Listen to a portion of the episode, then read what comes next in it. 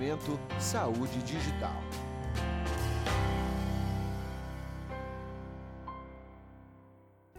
Olá, está começando mais um episódio do Momento Saúde Digital. Meu nome é Lohane Almeida e no episódio de hoje vamos falar um pouco sobre a Laura, uma inteligência artificial que analisa dados para identificar possíveis erros em processos. Para entender melhor um pouco dessa solução, convidamos o Christian Rocha. Ele é diretor de tecnologia e a gente vai bater um papo sobre a Laura agora. Christian, muito obrigada pela sua participação. Seja muito bem-vindo no Momento Saúde Digital. Obrigado, Lohane. Obrigado pela sua oportunidade de estar comentando, conversando um pouco sobre a Laura e o que a gente vem fazendo nesses últimos três anos. Para a gente é um prazer muito grande estar atuando nessa área, que é uma área tão importante né, para a população de modo geral e contribuindo com ela através da tecnologia. Então, obrigado aí pela oportunidade.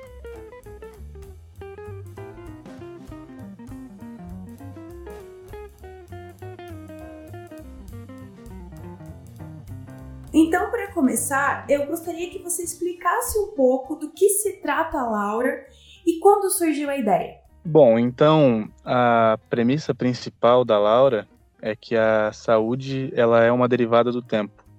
Então, todas as decisões que são tomadas hoje, elas vão ter um efeito lá na frente. Então, por exemplo, se você tem uma gripe hoje e você não trata essa gripe, ela vai evoluir para algo mais sério nos próximos dias, e se você não tiver nenhuma intervenção, não começar nenhum tratamento, essa gripe vai evoluir para alguma coisa que vai te dar algum problema lá na frente. É, fazendo essa analogia com o paciente que está internado no hospital, esse paciente ele está num cenário muito mais crítico. Então ele é um paciente internado, ele tem alguma doença já que evoluiu para algo mais sério. E se esse paciente ele começa a ter uma piora se ele começa a ter uma deterioração clínica e se nada for feito, esses pacientes eles podem ir a óbito em poucas horas. Uhum. Então é extremamente importante que você consiga identificar quais são esses pacientes em risco, isso é, quais são esses pacientes em deterioração clínica de maneira antecipada, porque aí você consegue mudar qual seria o possível desfecho desse paciente, né? Então, por exemplo, se você consegue identificar que um paciente internado num hospital, ele está ele tá em deterioração clínica, ele está piorando e você consegue identificar isso antes, você já consegue também iniciar a intervenção e o tratamento antes. E a chance desse paciente de óbito, ela reduz bastante, porque você já está antecipando muito o tratamento, né? Então, a principal premissa da Laura é que se você consegue identificar esses pacientes de maneira antecipada, de maneira, de maneira precoce, a, a chance de sucesso do seu tratamento aumenta muito. Então, o que a Laura faz é ajudar a equipe assistencial a identificar quais são esses pacientes. Então, a Laura faz a gestão do cuidado desses pacientes internados nos hospitais para que os médicos, os enfermeiros e os técnicos de enfermagem sejam empoderados para saber quais são os pacientes que devem ser monitorados. É, o projeto da Laura ele começou há três anos. É, ele começou de maneira mais efetiva há três anos quando eu, quando eu conheci o Jack, o Jackson Fressato, em um evento aqui da comunidade de Curitiba e ele ele me contou um pouco sobre a história dele. O, o Jackson ele teve uma filha que se chamava Laura e a Laura ela foi a óbito em um hospital aqui de Curitiba com 18 dias de vida por falha de processo. Então ela começou a ter uma piora é, muito elevada dos seus sinais clínicos, dos seus sinais vitais e isso não foi identificado. E quando foi identificado que a Laura estava em uma piora clínica, já era tarde demais. A Laura já estava em sepse e, não tinha muito o que fazer. É, infelizmente, nesse dia, a Laura foi a óbito e isso aconteceu justamente por falha de processos operacionais. Então, o Jack ele já tinha um projeto que ele tinha iniciado é, para desenvolver uma solução usando tecnologia que pudesse pelo menos reduzir esses problemas. E em abril de 2016 eu comecei com ele esse projeto de maneira mais efetiva para que a gente pudesse, através da tecnologia e através da inteligência artificial, construir uma solução que pudesse fazer que outros pais não passassem pela mesma dor que ele passou. Então, a partir daí, a gente começou do zero a construção de uma tecnologia que pudesse fazer essa gestão do cuidado e, e fazer o monitoramento dos pacientes em risco dentro dos hospitais. E a gente chamou esse projeto de Laura. É, esse projeto ele começou em abril de 2016 e ele foi o primeiro, primeiro, a primeira versão da Laura. Ela foi lançada em 16 de setembro de 2016 é, no Hospital Nossa Senhora das Graças aqui em Curitiba. E desde então ela nunca mais foi desligada e agora a gente já está atuando em 13 hospitais no Brasil todo.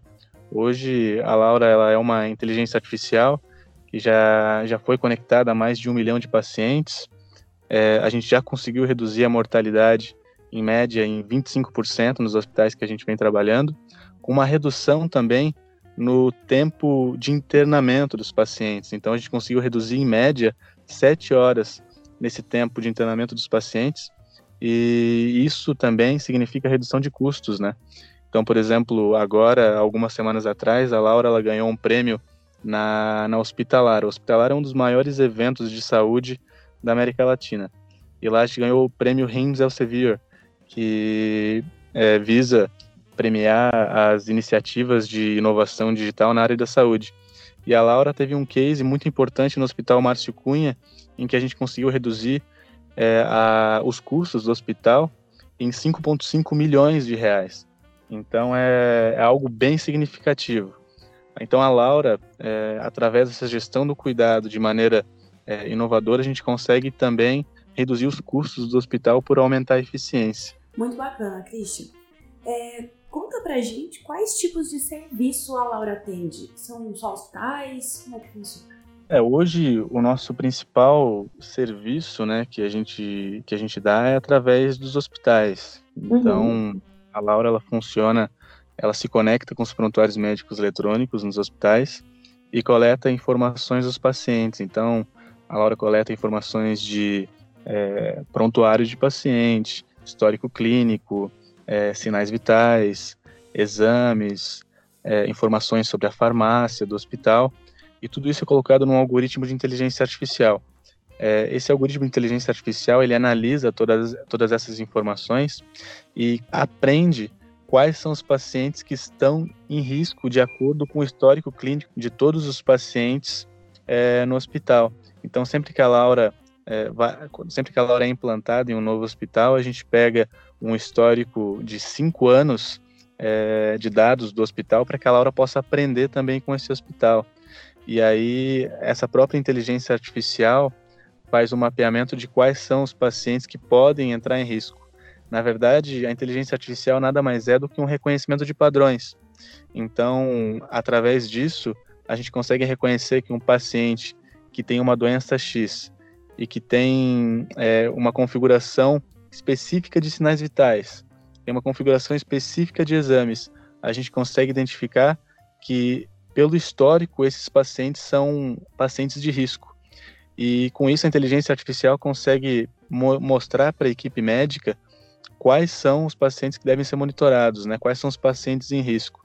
Então, basicamente, a gente se conecta com esses prontuários médicos eletrônicos nos hospitais, treina a inteligência artificial da Laura e mostra, através de painéis de gestão à vista, quais são os pacientes em risco e que devem ser monitorados nesse momento. Então, respondendo a sua pergunta, Lorraine, o, a, o principal é, foco da Laura hoje é totalmente os hospitais. Uhum. Mesmo assim, já está em desenvolvimento de algumas soluções que visa também atuar com o paciente em home care. Porque hoje aqui, por exemplo, a gente tem mais de 2 mil pacientes internados em casa em Curitiba. E a tendência é que nos próximos anos, é, os pacientes, apenas os pacientes mais críticos fiquem no hospital porque a gente vai conseguir dar um monitoramento é, adequado para os pacientes que ficam dentro de casa também. Então a ideia é que no futuro, é, aí eu estou falando de 10, 15 anos, né? Mas uhum. a ideia é que no futuro os pacientes, apenas os pacientes mais agudos devem estar nos, nos, nos, hospitais, porque os pacientes que não são tão críticos assim, eles vão poder estar internados em home care e eles podem ser, por exemplo, monitorados por uma tecnologia como a Laura. Legal, Christian. É, a Laura, ela foi uma das iniciativas selecionadas para o Accelerate 2030, certo? Que é o Programa das Nações Unidas para o Desenvolvimento. Conta um pouquinho para a gente como é que foi esse projeto, como é que está sendo para vocês. É, então, exatamente. A Laura está participando do Accelerate 2030 agora, é, que é um projeto que é, seleciona quais são as startups do mundo todo que estão alinhadas com as ODS da ONU, né? Então, com, as, com os Objetivos de Desenvolvimento Sustentável. E a Laura está muito alinhada com a ODS 3, que é a ODS de saúde, saúde e bem-estar. Então, a Laura foi uma das 30, 35 né, startups selecionadas para participar dessa aceleração da ONU que está acontecendo agora, nesse momento, né? Uma aceleração que vai durar até outubro e as tecnologias com maior impacto que passarem durante essa aceleração vão ser selecionadas para participar de um evento em Genebra e aí com a possibilidade de aplicar essa mesma tecnologia para vários lugares no mundo todo. Então essa é uma oportunidade muito grande que a gente tem agora e que a gente está trabalhando de maneira bem intensa para que a gente possa sim levar essa tecnologia para Genebra e, e com isso possibilitar a, a, implantação da Laura em outros lugares do planeta. E para isso a gente está passando por essa aceleração, né? E que é uma oportunidade muito grande de aprendizado, porque eles ensinam muito sobre escala, é, como você pode ter mais impacto e olhar isso com uma perspectiva, com uma visão da ONU é algo que tem um impacto muito grande no seu negócio, né? Então, para a gente está sendo uma oportunidade de muito aprendizado e uma oportunidade também de crescimento de maneira escalável para os próximos meses. Muito legal. É, a gente imagina que vocês devem ter coletado e monitorado uma quantidade considerável de dados até agora. Você pode mencionar para a gente um pouco sobre isso e quais os cuidados por trás da segurança no gerenciamento desses dados? Claro, claro, posso falar um pouco sobre isso sim.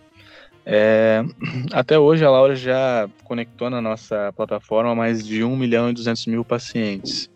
É, esses pacientes são de diversos hospitais, hoje a gente está conectado a, a 13 hospitais, né?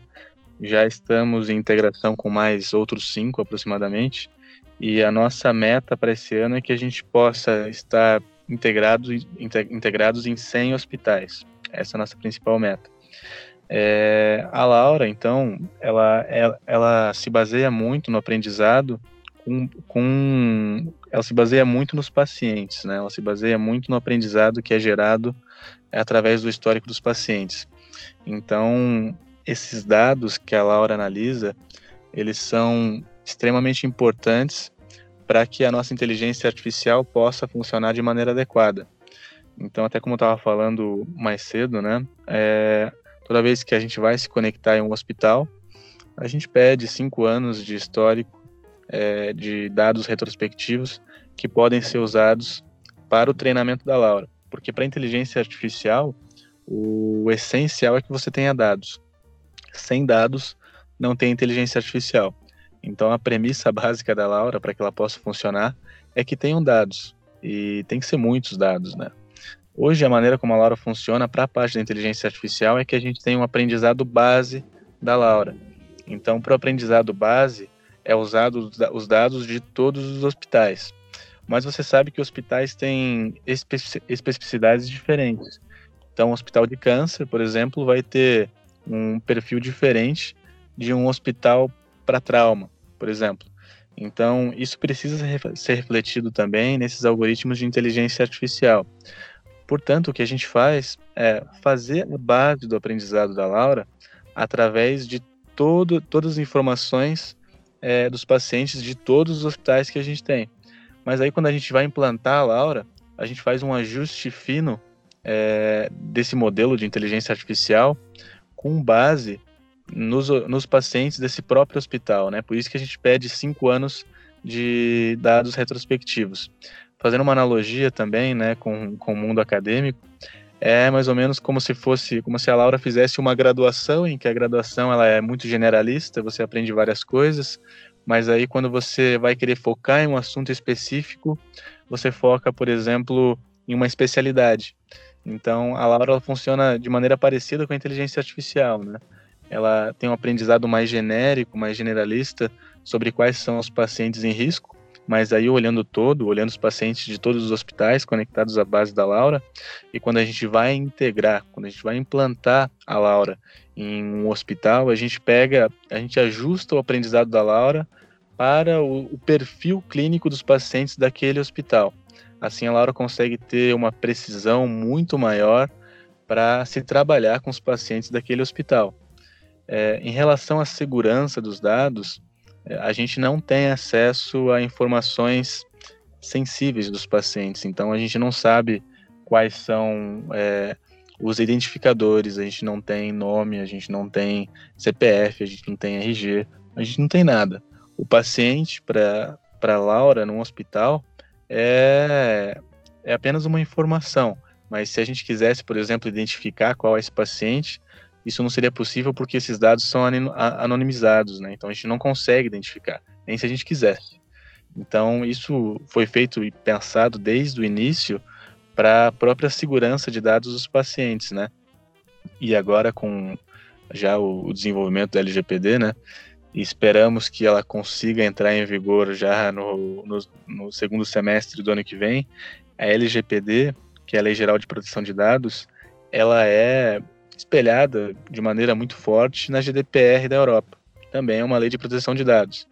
É, essa lei ela tem algumas questões né, sobre inteligência artificial e a Laura ela está já se adequando de maneira muito forte à LGPD. Então a gente está é, se adequando com contratos é, em relação à segurança, criptografia.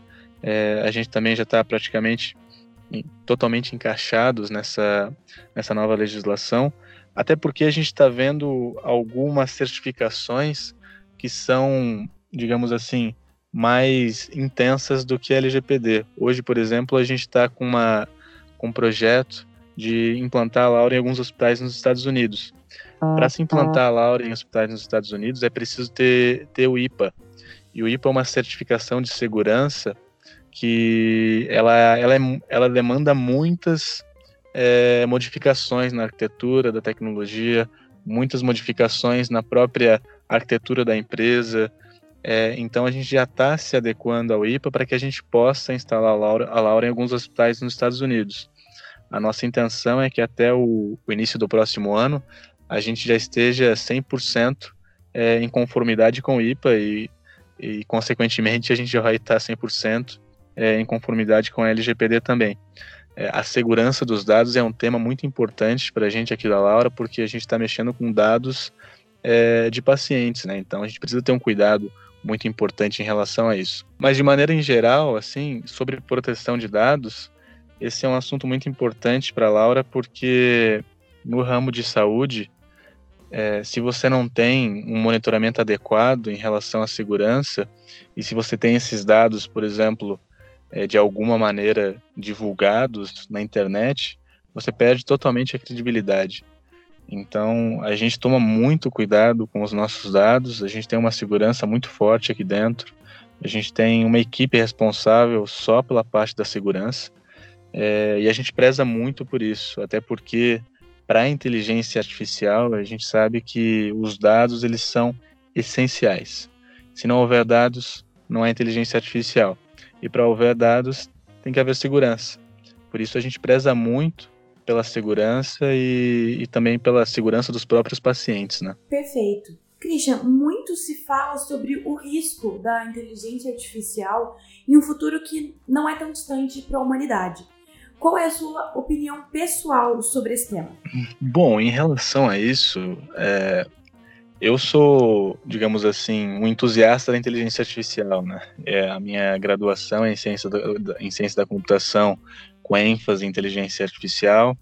Eu tenho mestrado em inteligência artificial e visão computacional. Então eu sou entusiasta da área e sou até meio suspeito para falar. Porém, eu acredito que muito dessas, é, dessas situações que são colocadas, muitas delas a gente ainda não está nem próximo de acontecer. Então hoje a inteligência artificial ela consegue resolver tarefas muito específicas ela não é generalista. Então, a inteligência artificial ela vai ter um efeito, digamos assim, na sociedade de maneira mais forte a partir de agora, que ela, ela consegue atuar em tarefas mais específicas. Mas eu não vejo a inteligência artificial, pelo menos nos próximos 20 anos, substituindo é, tarefas que são, digamos assim, que, que não têm uma especificidade tão grande. Então, por um lado, você consegue é, automatizar algumas soluções que são específicas. É, por exemplo, você consegue, no caso da Laura, identificar quais são os pacientes em risco, né?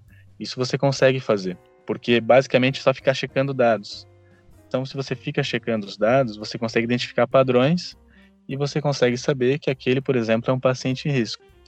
Agora, de maneira mais genérica, é, por exemplo, digamos, saindo da parte de saúde indo para a área jurídica, por exemplo, para que se tenha, para que pensando que a gente queira substituir, substituir um juiz por uma inteligência artificial. É, isso já seria muito mais complexo, né? Porque, por exemplo, você tem que colocar nesse seu algoritmo, nesse seu modelo, é, situações que são muito subjetivas. Então é difícil você dizer que uma inteligência artificial conseguiria substituir um juiz nesse caso, porque um juiz ele leva em consideração informações que são difíceis de serem modeladas. E hoje não há solução de inteligência artificial, isso na literatura toda, do mundo todo. Não há soluções que são generalistas, elas são extremamente específicas. Até se você for ver os carros autônomos que foram construídos usando a inteligência artificial é, como o seu core principal, é, na verdade, os carros autônomos, os veículos autônomos, eles têm vários algoritmos de inteligência artificial que resolvem problemas específicos. Mas isso ainda é possível você colocar, por exemplo, num sistema e você automatizar a maneira como você dirige, né? Porque são tarefas repetitivas. Agora, sempre que é preciso usar a criatividade, sempre que é possível usar o pensamento, sempre que é necessário pensar sobre coisas subjetivas, isso a gente está muito longe que a inteligência artificial possa ter, é, possa, digamos assim, representar algum risco de substituição para a população de maneira geral.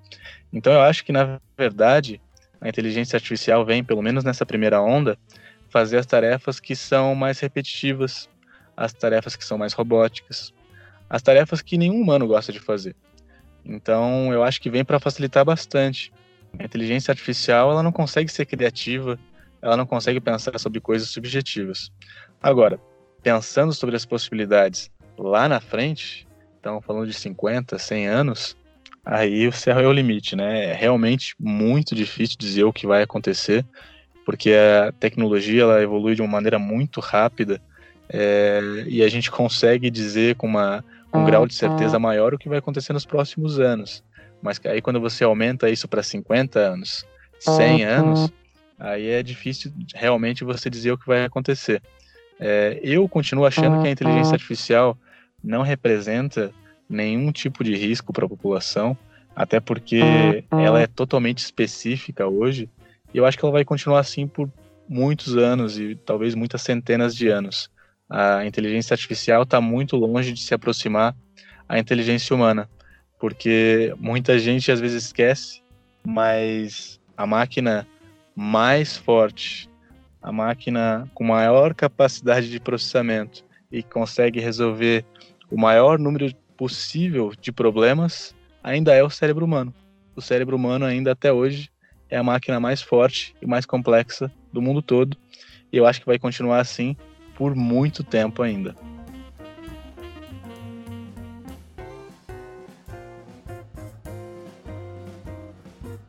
Recentemente, a Microsoft ela investiu cerca de um bilhão de dólares na, na empresa de inteligência artificial do Elon Musk, a OpenAI. É, Como o time da Laura vê o mercado de inteligência artificial em geral hoje e a atuação dessas gigantes do setor adentrando no tema, especificamente no setor da saúde agora? É, essa é uma pergunta importante, né? A Microsoft ela está fazendo investimentos, o Google faz muitos investimentos, a Amazon também tem um investimento bem forte na área de saúde. É, o mercado de saúde ele tem muito potencial para melhorias, né? Então, se você for fazer um estudo hoje nos hospitais brasileiros, aí cerca de 70% dos hospitais, você considerando hospitais de pequeno, médio e grande porte, cerca de 70% desses hospitais não tem nem prontuário médico eletrônico. Então, de fato, a tecnologia ela pode auxiliar muito esses hospitais a melhorarem os seus processos, a terem, é, digamos, resultados mais eficientes, mais eficazes. Então, a tecnologia ela pode contribuir, contribuir muito para isso. Em relação à sua pergunta, é, esses grandes eles já investem em tecnologias na área de saúde já há algum tempo e eles veem isso primeiro como uma oportunidade de mercado, né? Porque é uma tecnologia hoje em desenvolvimento e, e segundo porque é uma possibilidade que pode ajudar muitas pessoas. É, eu vejo com bons olhos o fato de Microsoft, o fato de Google, o fato de Amazon estarem investindo no mercado de saúde, porque o ecossistema precisa muito da ajuda dessas grandes empresas. Então, por exemplo, no nosso caso, a gente usa os serviços da Amazon para infraestrutura. Então, a Laura ela não tem é, um parque de computadores, um parque de infraestrutura tudo da Laura hoje está em cloud. É, até porque o gerenciamento disso é muito mais efetivo se você faz em cloud. Você consegue acelerar muitos processos. E a gente consegue fazer isso porque a Amazon, que é uma gigante, é, consegue nos dar soluções muito boas para a parte de cloud. Então isso facilita muito o nosso trabalho. É, por mais que toda a inteligência artificial e todos os algoritmos sejam construídos pela Laura, você poder contar com a ajuda desses gigantes para, por exemplo, ser provedores de infraestrutura, isso é algo que ajuda bastante e deixa as coisas mais rápidas. É, essas grandes empresas também investem diretamente em inteligência artificial para a área de saúde. E isso tem um efeito muito grande na literatura, porque grande parte das, das publicações que são feitas em inteligência artificial, das pesquisas que são feitas em inteligência artificial, elas são feitas e com uma qualidade muito grande porque se tem um investimento pesado dessas empresas, né? Então é, é importante mencionar qual é a relevância que essas empresas têm para o mercado de tecnologia de maneira geral, principalmente com a inovação, com pesquisa, porque se não tivesse o investimento dessas grandes empresas, você pode ter certeza que a velocidade dos, do, dos desenvolvimentos e das inovações e a velocidade das pesquisas ela seria bem menor.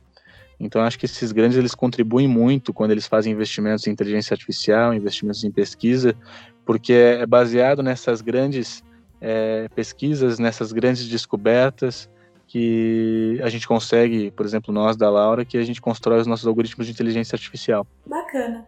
Atualmente, há o conceito de moonshots, que são objetivos ousados a serem atingidos.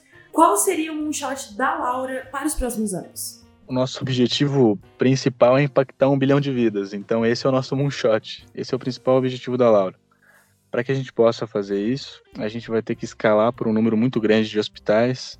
Então, a nossa meta para esse ano é 100 mas para que a gente possa impactar um bilhão de vidas, a gente tem que estar tá implantado, implantados em milhares de hospitais no mundo todo. E além disso, a gente tem que ir para áreas de home care também, para que a gente possa ter uma capilaridade maior é, na população, né?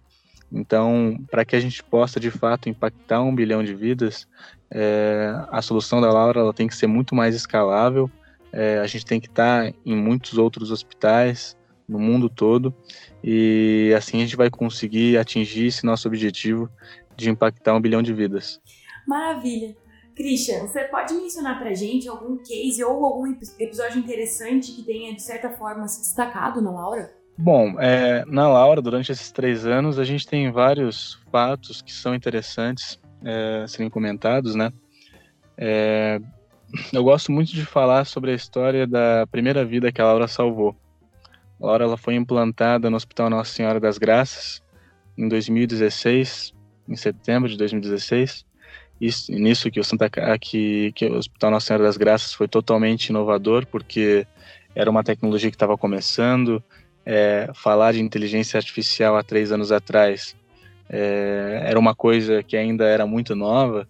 Então, o Hospital Nossa Senhora das Graças foi totalmente inovador em aceitar ser o primeiro hospital até a Laura implantada.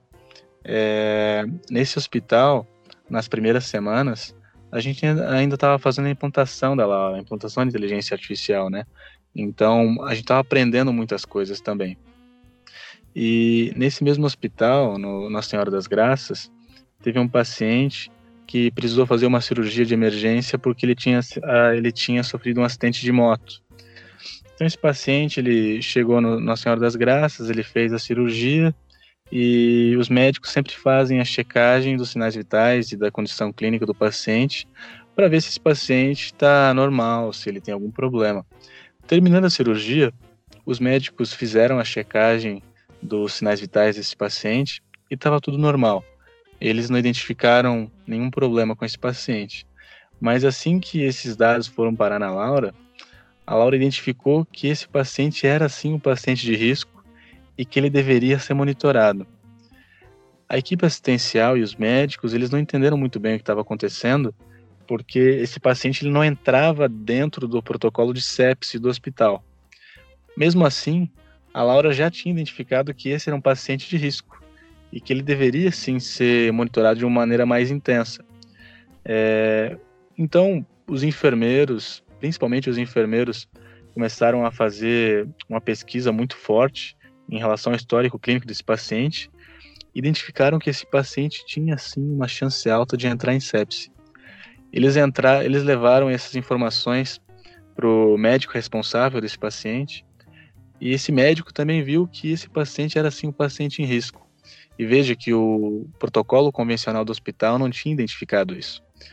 Mas aí o médico e os com, com os médicos e com os enfermeiros pesquisando mais a fundo sobre o caso, eles identificaram que sim, aquele é um caso de risco e já começaram o tratamento com antibióticos. O, o mais interessante, Lorraine, é que uma hora depois que eles iniciaram o tratamento com os antibióticos, é, aquele paciente ele entrou na configuração padrão de um paciente de protocolo de sepse.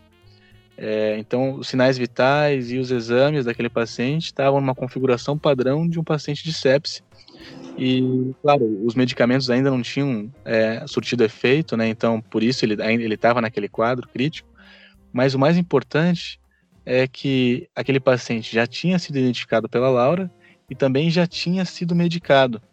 Então ele não corria mais ele não corria mais risco, porque ele já tinha sido medicado. E isso aconteceu graças a Laura ter avisado a equipe assistencial bem no início que aquele era um paciente em risco. Bom, então esse paciente ele teve já ele, ele foi medicado e ele melhorou e ele teve sua vida salva graças a esse monitoramento é, mais preciso da Laura, né?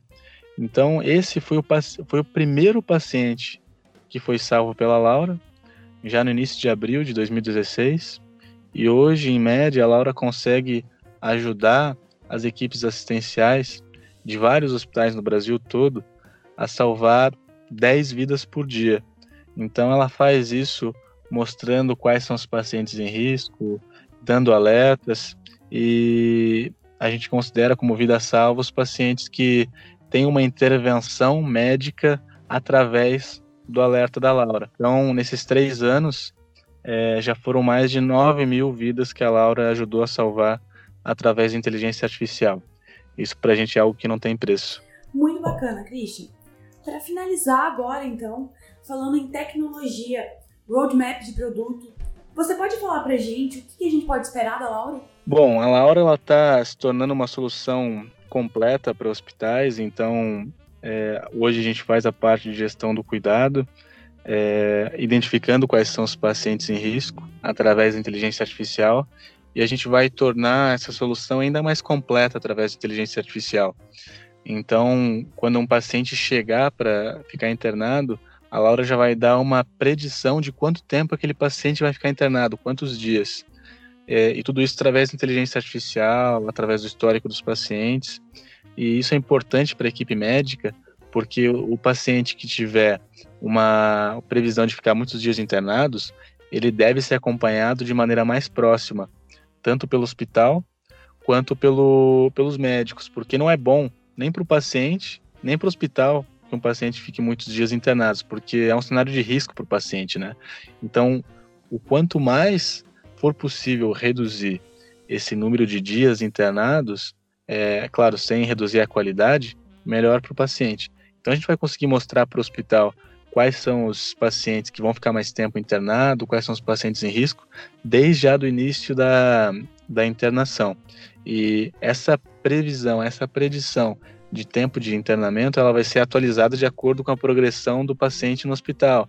Então, dependendo dos sinais vitais, dos exames, e isso vai ajudar muito a equipe médica a poder melhorar mais os processos. Além disso, uma outra, uma outra tecnologia que a gente vai colocar é a possibilidade de readmissão hospitalar desse paciente nos próximos 30 dias. Então, quando o paciente for liberar ou melhor, quando o médico for liberar o paciente, quando ele for dar alta ao paciente, a, a Laura já vai mostrar para o médico qual que é a chance daquele paciente voltar nos próximos 30 dias. Isso é muito importante para a equipe médica, porque se a Laura já conseguir identificar que aquele paciente tem um alto risco de voltar a ficar internado nos próximos 30 dias, então isso já vai sugerir aos médicos que eles devem talvez é, deixar esse paciente em tratamento no hospital por mais alguns dias, até se reduzir essa chance de reinternação na, nas, nos próximos 30 dias, quando esse paciente for liberado, né?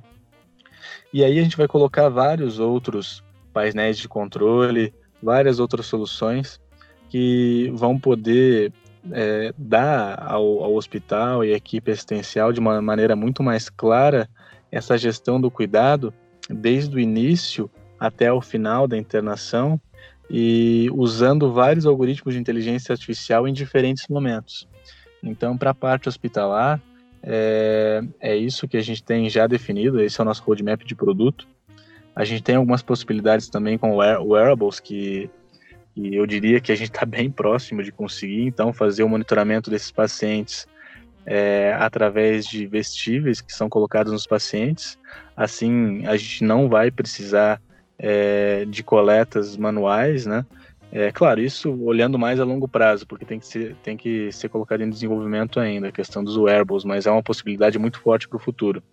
E além disso, a gente também está começando a investir na, no mercado de, de home care, porque é um mercado que precisa sim de ajuda, que precisa sim de investimentos.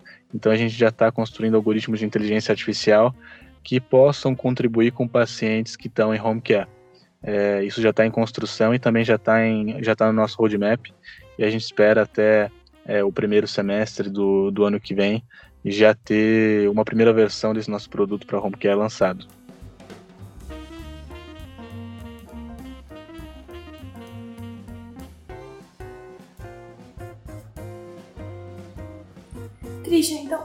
Obrigada pela sua participação e muito sucesso para a Laura. Lohane, um prazer. Muito obrigado por esse tempo. Muito obrigado pela essa possibilidade, essa oportunidade de estar conversando com vocês.